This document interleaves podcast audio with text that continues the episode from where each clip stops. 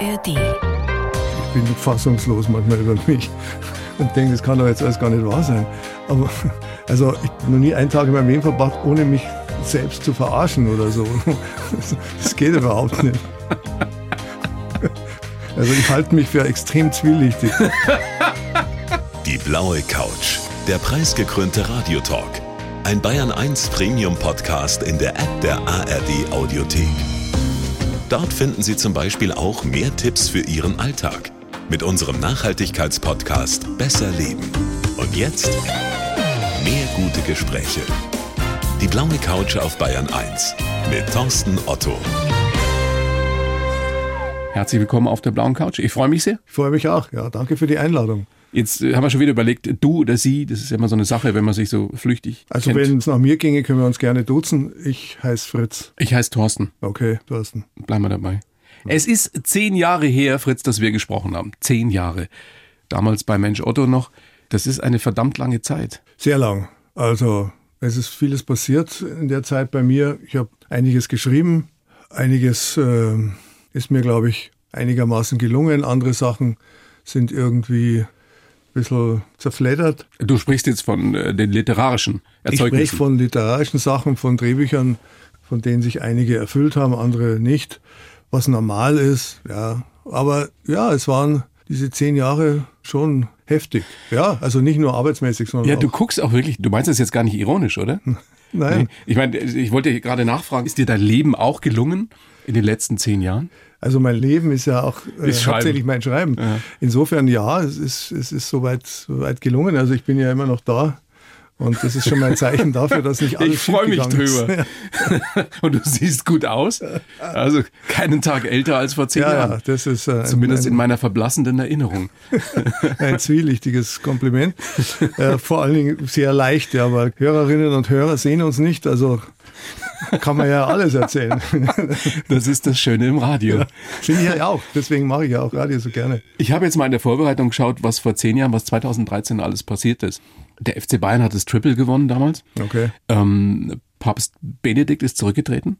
Und Herr Snowden hat die Überwachung des Internets von uns allen durch amerikanische Geheimdienste aufgedeckt. Unter anderem ja sogar das, das Handy von Angela Merkel.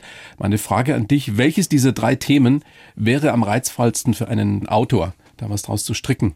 Vielleicht sogar einen Krimi. Naja, also für einen Autor, ich glaube, dass es Autoren gibt, die aus allen dreien was machen könnten. Aber ich frage ja dich. Ja, ich weiß schon. Ich wollte ja jetzt nur ausweichen. Es ist mir jetzt nicht so gelungen. Nein. Ich weiß es nicht. Also das Triple vom FC Bayern, da wird mir, glaube ich, jetzt nichts einfallen. Snowden, natürlich ein Riesenthema. Da könnte man natürlich schon einen Mordsthriller draus basteln. Aber Äh, Benedikt? Der Benedikt, ja, Benedikt ist ja, also da könnte man ja eine Horror machen, irgendwie so eine Horrorgeschichte. Ich weiß es nicht. Also ja, also die katholische Kirche ist ja leider immer ein Thema wert. Absolut. Aber du hast noch nie drüber geschrieben, gell? Über die Kirche? Ja. Ja, nicht so als Hauptthema. Aber in meinen Sachen kommen ja schon öfter mal so katholische Menschen vor oder vom Katholizismus geprägte Leute, weil sie in der Kindheit katholisch waren oder Messdiener und so weiter. Aber ein spezielles Thema habe ich noch nicht aufgegriffen. Tabor Süden, ist der katholisch sozialisiert? Ja, ja, der ist in dem Ort Taging, ein fiktiver Ort Taging, aufgewachsen, äh, südlich von München. Und der ist, äh, ja, der ist katholisch sozialisiert. Also der war auch Messdiener und so. Das ist einer der Protagonisten äh, deiner Krimis. Stimmt es, dass du diesen Namen Tabor Süden dir ausgedacht hast, äh, ursprünglich mal als Pseudonym für dich selbst in früher Jugend? Das stimmt. Das war ganz wichtig für mich, dass ich ein Pseudonym, ein Pseudonym habe, weil ich nicht wollte, dass irgendjemand mich äh, erkennt oder anspricht auf das, was ich, was ich mache oder schreibe. Damals schon. Ich habe damals schon viel geschrieben. Gedichte und Kurzgeschichten und so Sachen. Äh, und dann ist mir der Name Tabor Süden eingefallen. Ich war, weiß nicht genau wie alt, 13, 14 Jahre alt. Und da dachte ich, das ist ein super Name. Bis ich drauf gekommen bin, dass den ja niemand glauben würde, dass, ein, dass einer Tabor Süden heißt. Aber ich bin diesen Namen nicht mehr losgeworden. Aber du hast ihn nie verwendet als, als Pseudonym, nein, ne? nein, ich, äh, nein, ich habe ihn nicht verwendet als Pseudonym, aber ich habe ihn ziemlich bald dann als Figurenname verwendet für irgendwelche Figuren, die in meinen Kurzgeschichten vorkommen. Also ich habe den immer wieder verwendet, lange bevor ich dann den ersten Kriminalroman mit der Figur geschrieben habe. Ich habe mir jetzt in der Vorbereitung nochmal wieder gedacht, unsere beiden Berufe, also Schriftsteller, äh, Moderator, Journalist, die haben ja durchaus was gemeinsam, weil wir beide recherchieren und weil wir beide auch Interviews führen. Das war mir gar nicht so klar. Du in der Vorbereitung natürlich auch. Es geht die Legende, dass du da sehr akribisch bist, dass du richtig lange Interviews führst mit Kommissaren, mit Ermittlern, mit dem jeweiligen Genre, wo du gerade dich, dich mit beschäftigst. Ja, das sind sicherlich auch noch Restzuckungen meiner journalistischen Vergangenheit. Ich habe ja als 20-Jähriger ein Volontariat gemacht und habe dann bei einer Tageszeitung gearbeitet und ja. ich war drei, immerhin drei Jahre in meinem Leben war ich angestellt, dann habe ich gekündigt, es ging nicht anders und, das ist ja äh, eine spannende Geschichte, gehen aber nicht so schnell drüber weg. Stimmt es, dass du im Vertrag drinstehen hattest, dieser Vertrag endet mit dem 65. Lebensjahr und dass du in dem Moment gewusst hast, du wirst den kündigen? Nein, in dem Moment habe ich es nicht gewusst. Die Ursache der Kündigung waren, waren, waren, waren andere, aber in dem Moment bin ich ziemlich erschrocken. Das weiß ich noch. Also diesen Moment des Erschreckens, den kann ich immer wieder hervorholen, weil das fand ich so irritierend, wenn man als 20-Jähriger so einen Vertrag unterschreibt also damals war es jedenfalls so. Äh, heute gibt es wahrscheinlich gar keine Verträge mehr, wo man den mit 22 unterschreibt, dass da drin steht, der endet mit 65, das ist vorbei. Ja, heute endet er auch mit 67. Ja, oder mit 67, ja, wahrscheinlich steht da drin, er endet in zwei Jahren oder so. Ja. Aber damals hat mich das schwer irritiert, ja. Und äh, ich habe wahrscheinlich schon geahnt, dass das nicht gut gehen wird. Aber warum? Weil das so eine endlos erscheinende Zeitspanne ist? Nein, weil ich bin da schlagartig gealtert. Also ich dachte, das ist, das ist ganz furchtbar. Wenn da 25, verdammt, ich bin 20. Ich bin jetzt 25 Jahre in dieser großartigen Anstalt. Naja, das ist doch schön. Ja, also ich, ja, ja. also ich, da muss man würde, dankbar sein ich würde heutzutage. gar nichts sagen. Ich würde wahrscheinlich, wenn ich nicht irgendwie so eine gewisse Sturheit in mir hätte oder vielleicht doch auch so einen Willen, was Eigenes zu machen, wäre ich wahrscheinlich trotz meiner Kündigung als Redakteur möglicherweise auch bei der Zeitung geblieben. Wärst ja. du heute Chefredakteur von Merkur zum Beispiel? Ja, ich, ich weiß nicht, ist glaube ich nicht, weil äh, ich glaube, ich wäre schon eher immer der Typ gewesen, der ich wollte immer draußen sein. Also ich wollte schon irgendwas machen und ja, nicht du wärst verwalten. eine Edelfeder. Ja, Edelfeder. die Kolumnen schreibt. Ja. Das hätte ich wahrscheinlich gemacht, ja, ja. Kolumnen habe ich ja dann später auch, auch für dieses Haus hier, für den Bayerischen Rundfunk viele geschrieben. Das hat mir immer Freude gemacht auch. Und ich war auch bei der Zeitung immer der, der die Lokalspitze schreiben musste, weil die blieb immer offen bis nachmittags um drei und dann irgendjemand sagt, was schreiben der wir da jetzt rein? Irgendeiner muss da irgendwas reinschreiben und, und ich habe dann halt, äh, wie es damals hieß, halt äh, Locken auf der Glatze gedreht und habe halt dann was geschrieben. Ja, also meine Fantasie hat funktioniert. Aber Hierarchien sind nicht so deins, oder? Also ich bin jedenfalls nicht der Typ, der da oben steht. Nee, nee, Hierarchien sind eigentlich nicht meins. Also ich, ich komme nur deshalb drauf, weil die Protagonisten deiner Romane, deiner Krimis, die sind ja nun auch oft äh, nicht unbedingt immer so kompatibel in dem jeweiligen Umfeld. Ja, ja, meistens nicht einmal die Hauptfiguren. Also die Kommissare sind ja auch, das, das hat mich auch immer gereizt, Figuren ja. zu, zu beschreiben, die in einem sehr strengen System sind. Ja, wie bei der Polizei zum Beispiel, da geht es ja streng zu was die Hierarchien angeht. Und das hat mich schon gereizt, auch da Figuren zu erfinden oder zu gestalten, die da anecken oder die da auch ausbrechen. Ja, die auch zum Teil ein bisschen mysteriös sind. Und das bringt mich ja zu deinem neuen Hörspiel oder zu deinem aktuellen Hörspiel. Wenn der Mordmann kommt, was es auf Audible, glaube ich, seit drei, vier Wochen gibt. Großartig. Und da geht es eben um einen durchaus mysteriösen Kommissar, der in eine Bar kommt, die La Luna Bar, das spielt in München. Und da erzählt er dann dem Bartender, der von Ken Duken, finde ich großartig, in diesem, diesem Hörspiel dargestellt wird, Geschichten. Also man darf nicht zu viel verraten. Es ist im Grunde eine alltägliche oder allnächtliche Situation. Ein, ein Wie du sie jede Nacht erlebst. Gott sei Dank nicht mehr so. Außerdem kenne ich so viele Geschichten schon. kommt ein Typ in eine Bar, dem fängt an wie ein Witz, ja. kommt ein Typ in eine Bar und fängt an, eine Geschichte zu erzählen, die sich ziemlich schnell als Kriminalgeschichte, als Verbrechensgeschichte herausstellt. Und der Barkeeper ist äh, erst irritiert, dann neugierig, dann auch verstört, stellt Fragen, entwickelt sich so fast ein bisschen zu so einem Kommissar, der irgendwie zu so einem Ermittler, der herausfinden will, was erzählt denn der da? Und woher weiß der das alles und so weiter? Also es wird immer skurriler. Es wird immer merkwürdiger, immer skurriler und dann kommt noch eine Nachbarin, die da auch fasziniert zuhört. Und die Geschichten verzahnen sich immer mehr. Und man hat den Eindruck, die hängen alle zusammen. Das, das versteht man auch irgendwie, die hängen zusammen. Aber, aber warum? Und, und woher weiß der? Warum ist der Typ immer sozusagen auf der Höhe der Ereignisse? Es zieht einen total rein, ziemlich schnell. Und wir wollen uns mal einen kleinen Ausschnitt anhören mit dem fantastischen Peter Kurt und Ken Duken als Bartender. Und der Polizist, der Kommissar, der wurde nicht erschossen, sondern erwürgt. Nicht erwürgt, erdrosselt. Was ist der Unterschied? Würgen, Hände. Drosseln, Werkzeug. Und das Werkzeug war diesmal ein ganz normaler Draht. Schnur. Wieso ist er erdrosselt worden, der Kommissar? Aus einem der ältesten Motive der Welt. Eifersucht? Nein, Geldgier? nein, Aus Liebe und Eifersucht? nein. Hallo? Rache. Sehr spannend. Ist das so? Also haben das deine Recherchen ergeben? Sagt das die Wissenschaft? Geld, Liebe, Rache? Ja, das sind ja äh, sozusagen atavistische Motive, die jetzt schon in der, in der Bibel stehen. Da hat sich ja nicht viel geändert. Die Menschen verändern sich ja im Wesen nicht so richtig, ja, leider. Also das sind schon die, die Hauptmotive, die immer wieder auftauchen. Nein, es ist fantastisch, was der Peter Kurt und der äh, Ken Duken und auch die, die Frau Pohlmann, die die Frau spielt, der, zu dritt da in diesem Raum herstellen, ja, an, an Bildern auch. Und ich habe aber, das muss ich schon auch anfügen, ich habe ähm, mich schon sehr intensiv beschäftigt mit der Sprechweise dieser Hauptfigur. Äh, Jon Andersen heißt der.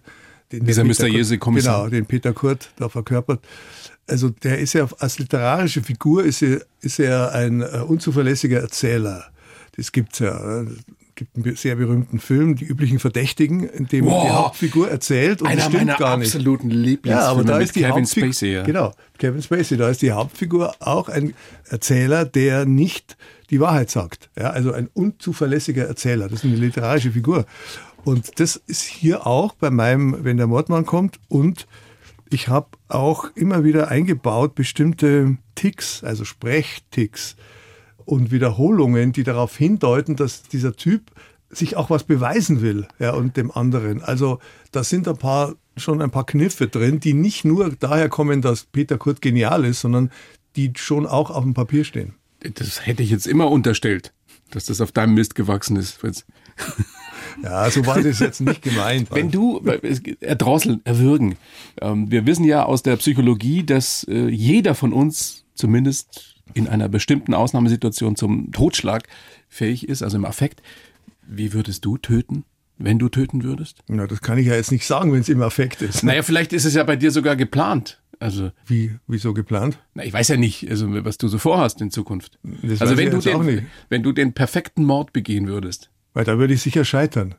Weil, weil der nicht, ne? perfekte Mord ist äh, extrem schwierig. Ja, also aber bist du, wärst du eher der, der Würger oder eher der ein Messer benutzt oder eine Pistole? Also ehrlich gesagt, das ist ja gerade das Unheimliche an bestimmten Taten, wo man dann sagt, wo die Nachbarn dann sagen, er war eigentlich ganz nett.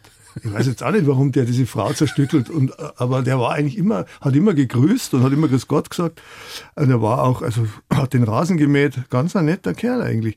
Also man weiß nie, wie man vielleicht in einer bestimmten Situation, ja, also ich habe ja schon oft im Laufe meines Lebens nachts in Kneipen, sonst wo auf der Straße Situationen gehabt, ähm, auch unter Alkohol, wo, wo es einfach, wo man wirklich, wo ich für nichts garantieren würde. Ja, also sowohl bei mir nicht als auch bei, bei anderen nicht. Und dann kommt halt drauf an, was da ist. Ja, ein Messer, ein, ein Stein, irgendwas. Ja, heutzutage haben ja alle Leute irgendwelche Waffen dabei. Also Und danach heißt es dann, also bei dem, das hätte ich ja niemals vermutet. Ja, ja, also das wird es bei mir nicht heißen, weil dann, bei mir wird es dann heißen, naja, er hat ja immer schon diese Krimis geschrieben, war ja klar, dass das irgendwann eskaliert. Stimmt es, dass der, wenn der Mordmann äh, kommt, dass das eigentlich, oder die Intention ursprünglich war, dass es ein, ein Hörspiel, ein Krimi zum Einschlafen sein Ja, sollte? ja, das war- das Was war- soll denn das sein? Ja, das war, äh, ja, das ist gar nicht so abwegig. Das war so eine Ursprungsidee äh, von der Produzentin von, von Audible, ähm, weil die hatten vor, so ein Programm zu, also sie haben wohl, die haben andere Geschichten im Programm, die man so einfach hören und wo man dann so, ein bisschen- und dann haben sie sich überlegt, das könnte man doch auch mit, mit, einem, mit einem schönen Krimi machen, dass man halt so zum Krimi zum Einschlafen. Das war so die Logline. Und mir wurde das angetragen und ich dachte, das ist eine ultimative Herausforderung. Und ich habe aber schon nach, also schon bei der Recherche eigentlich, als ich über die Figur nachgedacht habe, gemerkt, das ist ja, der Widerspruch ist nicht aufzulösen. Wie soll denn das gehen? Ja, das geht nicht. es soll doch spannend sein. Es ist super spannend. Du willst es weiterhören. Du willst ja nicht einpennen dabei. Nein, nein, das ist, ist mir dann auch, war klar und ich habe dann angefangen, die erste Folge zu schreiben. Es sind ja sechs Folgen, sechs Teile. und ich habe dann keine Rücksicht mehr genommen, ob man da einschlafen kann. Bei dir geht's ja immer um die Figuren, habe ich so das Gefühl, primär. Gar nicht äh, primär um die Geschichte, um die Story, um die Botschaft, sondern um die Protagonisten. Und die haben fast alle sowas wie ein Handicap. Richtig? Ja. Warum ist dir das so wichtig? Bin mir nicht sicher, ob ich das geplant hatte. Also das sind vielleicht einfach Figuren, die mir nahe sind oder wo ich denke, ja, da Sind alles ähm, beschädigte Menschen. Ja, ja, ja, die sind beschädigt. Und, und nicht nur jetzt, sagen wir mal, körperlich oder so, sondern seelisch vor allen Dingen oder auch gesellschaftlich, dass sie eben ringen um ihre Existenz, ringen um gesehen zu werden oder anerkannt, wahrgenommen zu werden. Das sind meine Figuren. In deinem letzten Roman, Bullauge, der einäugige Polizist. Ja, der ist verletzt worden bei einer Demonstration, hat, hat eine Flasche ins Gesicht bekommen und hat äh, ein Auge verloren und, und versucht, damit klarzukommen. Und das gelingt ihm überhaupt nicht, aber er redet sich zunächst ein, dass das klappt, dass er einfach seinen Job weitermacht. Vielleicht jetzt nicht immer mehr auf der Straße wie früher, aber immerhin als Polizist in, in den Diensten. Wann fällt dir sowas ein, dass, dass der ein Auge verlieren könnte, um ähm, charismatisch, spannend, skurril wie auch immer zu werden? Schwierige Sache mit diesen Einfällen. Naja, aber irgendwoher müssen sie ja kommen und irgendwann. Ja, ja, keine Ahnung. Echt nicht. Ne? Also, äh, nein. Ich, ich, Kannst du dich irgendwie in so eine Stimmung äh, aktiv versetzen, in der dir sowas einfällt? ja, Mit Rotwein. Äh, nein, äh, auch nicht mit Weißwein, ohne Alkohol. Also ich, ich, mag, ich mag ja schon Alkohol manchmal gerne, aber, aber ich kann überhaupt nicht denken oder empfinden, wenn ich was getrunken habe. Also nein, es, ist, es kommt immer ein bisschen drauf an, was sozusagen der Urmoment war. Also bei dem Roman Bullauge war so, dass ich den Wunsch geäußert habe, eine Geschichte zu schreiben mit einem Streifenpolizisten. Das habe ich noch nie gemacht. Ja, und habe dann so ein bisschen drumherum gedacht und plötzlich war da eben auch eine zweite Figur da, nämlich eine Frau, die, die, die schwierige Lebensumstände hat, viel schwierigere als der Polizist am Anfang. Und über diese Frau eigentlich bin ich dann, über das Schicksal dieser Frau, zu den Polizisten gekommen und bin dann erst drauf gekommen, dass der, wenn der eine Verwundung hat oder hätte, dann könnte ich da eine bestimmte Geschichte erzählen. Also das ist ein Denkprozess und kein Geistesblitz. Na, das ist kein Geistesblitz. Also Geistesblitze, wenn überhaupt, oder wenn es überhaupt sowas gibt, was mich ein bisschen ängstigt, ehrlich gesagt, so ein Blitz im Kopf. Aber Einfälle habe ich eigentlich beim Schreiben. Da, da fallen mir manchmal Wendungen ein oder auch sprachliche Bilder und dergleichen bei der Arbeit. Aber vorher ist es sehr nüchtern, sehr fast strukturiert irgendwie. Was ich großartig finde an deinen Büchern, an deinen Romanen, ist wirklich jetzt kein billiges Kompliment, ist dieser Humor, der immer mitschwingt. Sonst wäre das ja nicht auszuhalten zum Teil. Äh, müsste man mal ausprobieren, ob man es aushalten könnte. Aber nur schwer, ja. Aber ja, der Humor oder das, dieses Komische, das ist ja auch im Alltag so. Ja, also man, man hat irgendeinen Tag, der verläuft so, es gibt Dinge zu erledigen, Probleme zu lösen irgendwie und boah, man geht so rum und auf einmal passiert was, irgendwas Skurriles, Komisches und, und so eine ganze innere Stimmung kippt. Ja, aber irgendwas ist komisch und das passiert ständig, wenn man, wenn man ein bisschen drauf achtet. Hilft dir das in solchen Situationen, die uns ja allen passieren, sei es kleinere oder größere Malaisen, dann über dich selbst zu schmunzeln? Ja, also. Und schaffst du es oft? Ja, also öfter eigentlich als anders. Ich bin fassungslos manchmal über mich und denke, das kann doch jetzt alles gar nicht wahr sein. Aber ich bin noch nie einen Tag in meinem Leben, noch nie einen Tag in meinem Leben verbracht, ohne mich selbst zu verarschen oder so. Das, das geht überhaupt nicht. Also ich halte mich für extrem zwielichtig. Ja, gut. Ja, was, was soll ich jetzt dazu sagen? Ja, nichts, ist halt einfach zur Kenntnis nehmen. Also, wenn der Mordmann kommt, wirklich ein grandioses Hörspiel, unbedingt sechs Folgen sind's, ne? Sechs Folgen. Nicht zum Einschlafen geeignet. Ich hoffe nicht. Nein. Und dein Roman Bullauge gibt sicherlich auch noch äh, käuflich zu erwärmen. Ja, gibt's noch. Auch alle. sehr, sehr spannend. Ja. Ich schreibe ja für jeden Gast einen Lebenslauf. Jetzt habe ich auch für dich versucht. Okay. Du kennst ihn nicht, ich gebe ihn dir.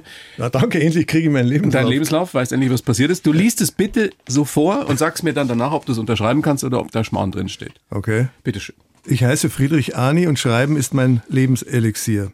Eintauchen in eine Parallelwelt, in der ich maximale Freiheit und Macht über meine Figuren habe. Man nennt mich Krimiliterat oder Koryphäe. Ich sehe mich eher als Chronist am Rande der Zeitgeschichte. Schon im Kinderzimmer habe ich Hörspiele aufgenommen und kurze Texte verfasst. Es hat gedauert, bis der Krimi in mir eine Schreiblawine ausgelöst hat. Geprägt haben mich Dichter wie Rilke, Hölderlin und Dylan. Heimat bedeutet für mich München und die Nordsee. Die Berge und ich werden in diesem Leben keine Freunde mehr. Für die Zukunft wünsche ich mir Inspiration, die nie versiegt und für alles, was da noch kommt, ich bin bereit. Ja, also was soll ich sagen? Es ist nicht ganz unzutreffend. Nein, stimmt. Ja? Ja, also Steht kein Quatsch drin, oder? Nein, steht kein Schreiben Quatsch als drin. Lebenselixier. Also ohne dieses Elixier könntest du nicht. Nein, Das das, hält ich habe das noch nie das hält dich ausprobiert. lebendig. Ich habe es noch nie ausprobiert ohne das Schreiben. Ja, also vielleicht wäre es ja mehr gelungen. Nie eine Phase gehabt, in der du nicht schreiben konntest? Nee, nee, Fürchtest dich davor, vor so einer Schreibblockade? nee, ich fürchte mich nicht davor, weil wenn mir nichts mehr einfällt oder wenn ich, wenn ich die Lust und das Feuer verliere fürs Schreiben, dann lasse ich's. Also ich, ich werde schon irgendwas machen. Also So guckst du da drauf. Ja, Das ja. löst keine äh, Panikattacke in dir aus. Wenn dein Lebenselixier wegfiele, die Vorstellung, dass es so kommen könnte. Weil, weißt du, äh, es gibt so viele Bücher, die ich noch nicht gelesen habe und so viel Musik, die ich noch nicht gehört habe. Also ich, ich komme schon über den Tag. Ja, also, und, und wenn ich Geld verdienen muss, werde ich irgendwas finden. Also ich, ich schaff's schon irgendwie. Was habe ich in der Vorbereitung gelesen? Ähm, Rilke, Hölderlin und Bob Dylan. Naja, Die prägendsten naja, Dichter, dichterischen Gestalten. das, Stimmt das? Ja, das stimmt. Aber Das ist eine seltsame Kombi eigentlich, ne? wieso? Das ist ein Naja. Dichter. Ja, ja, ein großer Dichter. Wobei viele wahrscheinlich sagen würden, ist der Dylan ein Dichter? Ja, ist er, oder? Naja, spätestens seit er den Literaturnobelpreis bekommen hat. Naja. für die anderen. Also ist er dann vielleicht doch ein Dichter. Nein, nicht für alle. Selbstverständlich ist dieser Mann auch ein Dichter. Er hat seine, seine Liedtexte sind ja reine Poesie. Ja, Wann hast du angefangen, Dylan zu hören? 12, 13. Echt? Ja. Das ist mir sehr früh begegnet. Ich weiß gar nicht wo. Im Radio wahrscheinlich. Ja, sicher im Radio. Bist du für Jahrgang 59? ja, 70, 71 lief Dylan im Radio? ja, Bayern Oh. 2. Also vielleicht schon. Pop Sunday oder was am Gab's Nachmittag. damals, gab's es damals? ich weiß nicht, wie das hieß, aber es gab auf jeden Fall Sendungen, die sehr aktuelle am Samstagnachmittag oder so. Aber es waren nicht irgendwelche alten Platten vom, vom Papa oder so? nein, von, nein, von nein, älteren nein, Freunden? nein, nein. Es gab schon auch Platten von Freunden. Da bin ich mir jetzt aber nicht sicher, ob da Dylan dabei war. Da waren andere schräge Sachen dabei. Buffy St. Marie zum Beispiel, sehr früh auch entdeckte Sängerin. Ja, es war Radio und vielleicht ein paar Platten von Freunden. Ich selber hatte nicht viel Sachen. Es gab nur Radio, weil Fernsehen war. Wir hatten ja so. nichts.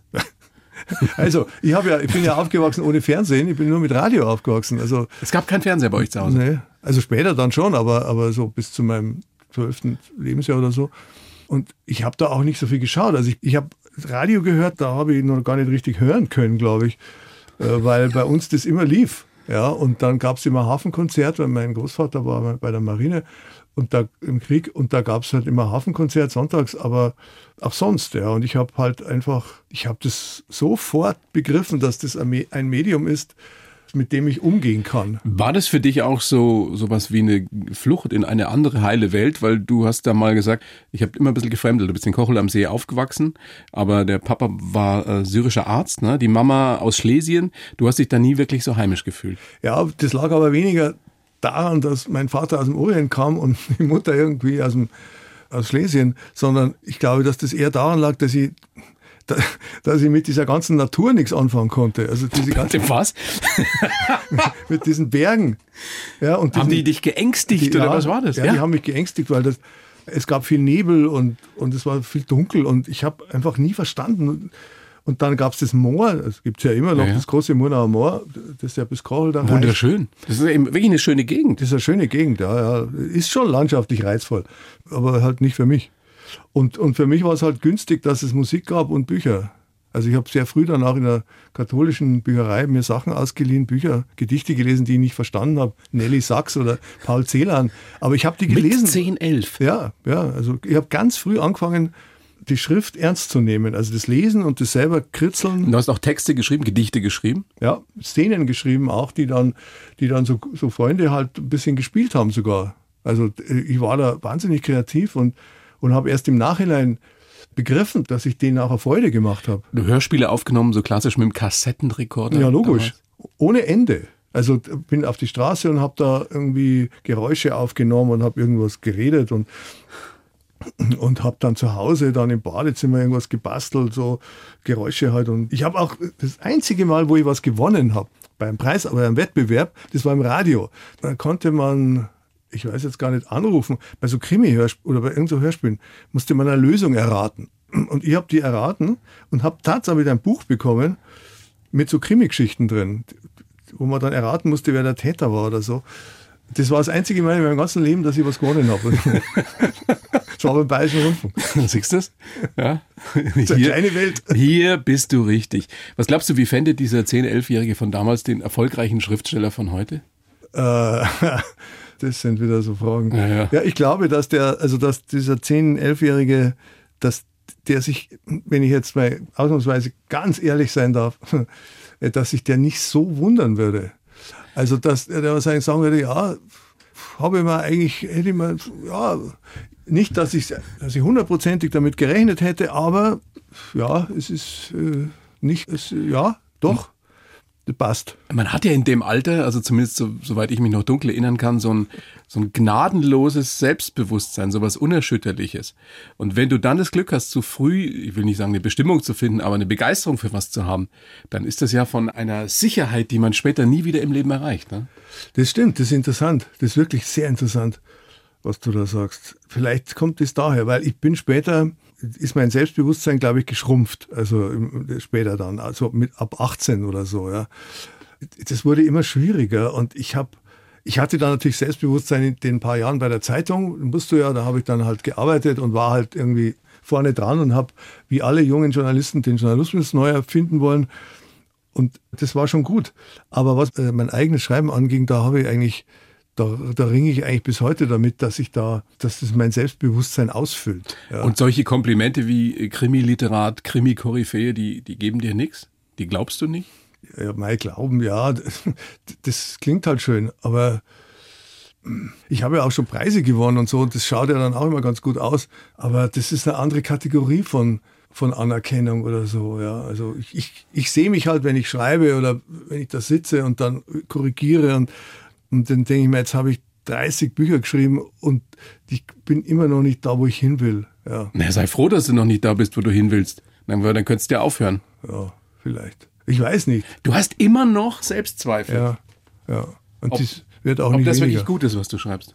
Das wird, das wird, ob, wird das, das, wird das, ob das gut oder schlecht, weiß ich nicht, sondern um mit Dieter Hillebrand zu sprechen, braucht es das. Ja, oder mit Paul braucht es das. Ich, ich weiß es nicht. Ich motiviere mich dann schon selber und habe dann auch zeitweise Freude und, und, und kann auch einen Roman schreiben von 300 Seiten. Aber dann ist auch wieder so, dann laufe ich wieder so rum und, und denke mir, ja, aber das muss anders werden. Das muss irgendwie, das muss, das muss irgendwie besser werden. Aber vergleichst du dich dann mit anderen Schriftstellern? Nicht so direkt, nein. Aber es gibt natürlich gerade im Genre auch, gibt es natürlich Kriminalschriftsteller wie Georges Simenon oder so, der so ein Obermeister ist. Wenn ich da, dann lese ich wieder Sachen wieder nach all den Jahren immer wieder und denke mir, pff, okay, dann übe ich jetzt mal wieder C-Dur. Ja, G-Dur. Echt so denkst du, ja? Ja. Also du denkst, da komme ich noch lange nicht ran. Ja, ich streife das dann ab, weil das ist ja total schädlich, weil da geht dann mal Energie weg. Das Schlimmste, was der Mensch machen kann, sich zu vergleichen. Ja, eben. Nein, das ist halt eben auch kein Vergleich, sondern ich lese das dann und denke mir, ja, okay, das ist eben so. Ja, so, wie wenn ich jetzt Musiker wäre oder so Dillen und dann halt denke, ja gut, C7 klappt immer noch nicht, aber C-Dur kriege ich schon noch hin. Ja, komm, das ist jetzt kokett. Nein, das ist kokett, nicht. Fritz. Nein, ist Doch, nicht. Finde ich schon. Na, klingt vielleicht so. Klingt so. Es klingt zumindest so, ja. Ja, ja, ist nicht. Einer der erfolgreichsten deutschen Schriftsteller, deutschsprachigen Schriftsteller, der dann sagt, ja, C-Dur übe ich noch. Und, Ja, aber vielleicht ist es wirklich so. Vielleicht geht es dann aber vielleicht geht's auch nicht anders. Ja, eben, vielleicht ist es so. Ich glaube, da ist was dran. All die, die sagen, ich bin ja eh der tollste Hecht, die sind sicherlich nicht. Und die meisten, die irgendwo gut sind in was, die zweifeln an sich. Ein Leben lang. Das ist ja auch der Antrieb, um besser zu werden. Ja, wahrscheinlich. Ja. Vielleicht gibt es noch einen anderen Antrieb, aber meiner ist dieser. Dein Durchbruch mit Tabor Süden, was war das damals? Das geliebte süße Leben, Killing Giesing. Stimmt es, dass du da zehn Jahre drauf hingearbeitet hast? Ich will nicht dran sagen, dran gearbeitet hast, aber darauf hingearbeitet? Bei dem Das geliebte süße Leben, ja, das ist, so ein, das ist so ein Monolog dann am Schluss geworden. Ja, den, den habe ich halt immer wieder umgeschrieben und das ist eine Geschichte von einer Kellnerin, deren Stammgäste äh, nach und nach verstorben sind und sie ist jetzt ins Altersheim, ins Seniorenheim abgeschoben worden, mehr oder weniger abgeschoben von ihren Kindern, ihren Erwachsenen und, und sie bricht da aus und hält Zwiesprache mit dem Herrgott und rekapituliert noch einmal ihre Stammgäste. Ja. Also das ist so ein tragikomischer Monolog. Super Idee. Fand ich damals auch. Also war, äh, hat mir auch Freunde Inspiriert gemacht. aus der praktischen Erfahrung. Ja, natürlich. Und meine, ja, meine Großeltern waren in der Gastronomie und, und ich bin auch schon seit meinem 14. Lebensjahr Gasthausbewohner. Also da kenne ich mich wenigstens ein bisschen aus. Und der Punkt aber an dieser Geschichte ist, dass sie sagt zu ihrem Herrgott, die nennt den Oscar immer schon, sagt, den letzten Abschied, ja, den glaube ich, soll man nicht vorschreiben. Ja, sonst mache ich selber.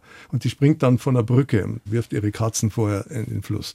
Also es ist ein tragischer Schluss und es ist, sagen wir mal, für einen Erstlingsroman und für einen relativ jungen Autor, mitteljungen Autor damals vielleicht jetzt, sagen wir mal, marketingtechnisch nicht unbedingt ganz clever gewesen. Aber ich war froh, dass das Ding endlich erschienen ist.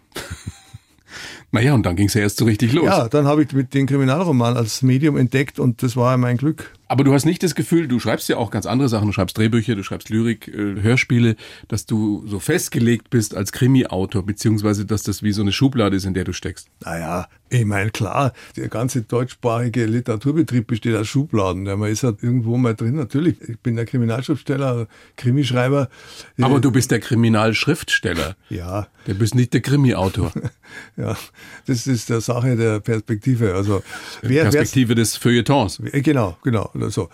Aber ich meine, anscheinend, wenn du schaust, auch jetzt internationale Kriminalliteratur, wenn du in Buchhandlungen gehst, große Buchhandlungen gehst, das sind halt auch die literarischen Kriminalromane, stehen bei den Krimis. Ja, die stehen nicht bei der allgemeinen Belletristik. Und das wird immer so bleiben. Wer sind denn da die ganz Großen? Du hast Georges Simenon hast du angesprochen. Wer ist noch einer, den du in den Olymp oder eine, die du in den Olymp heben würdest? Naja, also da ist natürlich Cornell Woolridge ganz vorne für mich dabei. Natürlich der alte Chandler auch. Raymond Chandler ist natürlich immer der sozusagen so ein Übervater von allem. Giorgio Scherbanenko, ein italienischer Autor, den man leider kaum kennt, dessen Bücher aber weiter übersetzt sind. Und von den äh, noch lebenden, jüngeren so? Ja, da kenne ich zu wenig. Jo Nesbø finde ich klasse was habe ich denn zuletzt äh, noch denken? Ich kenne da zu wenig, weil es sind so viele. Ja, sind einfach immer. Aber zu, du liest Krimis? Ja, ja, ich lese schon. Ich, ich lese schon. Eine Menge das, französische Sachen habe ich gelesen. Also da muss man immer die Namen dann aufschreiben, sonst flutschen die so weg. Da will ich jetzt auch keinen falschen Namen sagen. Aber ich lese schon Krimis, ich lese vor allen Dingen halt Kriminalromane wegen der Romane und jetzt weniger wegen dem Plot oder wegen wegen des Plots. Also wurscht. und, und, so ein Satz von einem Schriftsteller finde ich großartig. Also, das müssen wir rausschneiden und Das ist das älteste Weltklasse. Und, und, so. Also ich will einfach was über die Figuren oder über die Welt erfahren, die ein Schriftsteller erzählt. Also genauso wie in der allgemeinen Belletristik. Wegen des Plots allein brauche ich jetzt, da kann ich ja auch einen Film anschauen. Absolut. Du wünschst dir Inspiration für die Zukunft, die nie versiegt, habe ich geschrieben, und für alles, was danach kommt. Ich bin bereit. Bist du ein furchtloser Mensch, Fritz? naja, manchmal bin ich schon furchtlos. Also bin auch furchtvoll manchmal. Aber ich denke mir jetzt, jetzt bin ich relativ lang schon unterwegs und es ist ziemlich gut gegangen. Also, also wird es auch weiter gut gehen? Wird es auch weiter gut gehen. Was macht dir Angst? Ja, nein. Machthaber. Bestimmte Machthaber und Machthaberinnen auf der Welt, die machen einem Angst oder mir Angst, weil ich mir denke, die sind vielleicht doch viel unberechenbarer, als man denkt. Ja, also man hält sie schon für gefährlich, aber vielleicht sind sie wirklich unberechenbar, manche.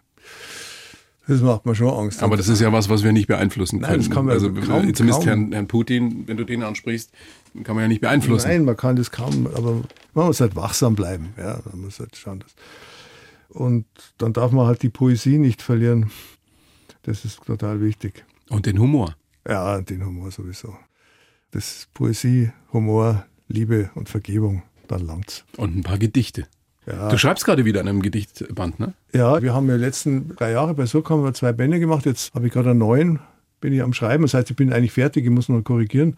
Der kommt im Januar, freue mich sehr drauf. Da sind so ein paar Texte drin, ein paar Gedichte drin, von denen ich glaube, die, die habe ich ganz gut hingekriegt. Es geht unter anderem um einen Klosterbruder, der den Glauben an Gott verliert, stimmt das? Was du also weißt. Es geht, ja, es geht um einen, der offensichtlich in einem Kloster war und anfängt zu zweifeln und dann ausbricht aus dieser Welt wieder, was ihm irrsinnig schwer fällt. Das ist eine Thematik, die ist bei mir gar nicht neu. Ich habe mal einen Kriminalkommissar erfunden, Polonius Fischer hieß der. Da habe ich drei Bücher gemacht, zwei wurden auch verfilmt. Dieser, dieser Mordkommissar, der war neun Jahre lang in einem Kloster, in einem Benediktinerkloster und ist dann ausgestiegen Und ein bisschen auch noch von den Recherchen von damals und überhaupt mit der Thematik hat mich dazu gebracht, jetzt dann nochmal was zu schreiben, aber in einer ganz anderen Form, nämlich in, in lyrischer Form. Das war mir gar nicht so klar irgendwie, dass du bist ein sehr, sehr spiritueller Mensch, oder? Ja, ja, wahrscheinlich. hat Also was du nicht vor dir herträgst, das ist ja nichts, Ja. womit du hausieren gehst. Nee. nee, doch, ja. Ich glaube schon. Ja. Ich glaube, dass ich spirituell, ja, sicher. Wahrscheinlich schon. Sonst könnte ich vielleicht auch nicht so schreiben, wie ich schreibe. Hat schon auch was Sphärisches, also etwas, was ich nicht benennen kann, was, mich leitet. Ja, große Zuneigung zur Schöpfung. Das ist ein schöner Schlusssatz. Fritz, ich bedanke mich sehr bei dir für das Gespräch. Ich danke auch. Sag gerne nochmal, wenn der Mordmann kommt bei Audible, ja, ein großartiges äh, sechsteiliges Hörspiel. Und, was kann man noch? Bullauge kann man immer noch unbedingt lesen. Und Verfilmungen kommen demnächst, weißt du wahrscheinlich nicht, ne? Das weiß ich nicht, aber es kommen immer wieder mal auch Wiederholungen von Münchenmordfolgen und so. Ja, Münchenmord eben auch aus deiner Feder. Auch gesegnet mit diesem fantastischen Humor und großartigen Hauptdarstellerinnen und Hauptdarstellern. Vielen herzlichen Dank, Fritz. Ich danke. Alles Gute bis in zehn Jahren. Versuchen wir es. Ciao. Ciao. Die Bayern 1 Premium Podcasts. Zu jeder Zeit, an jedem Ort. In der App der ARD Audiothek und auf bayern1.de. Bayern 1 gehört ins Leben.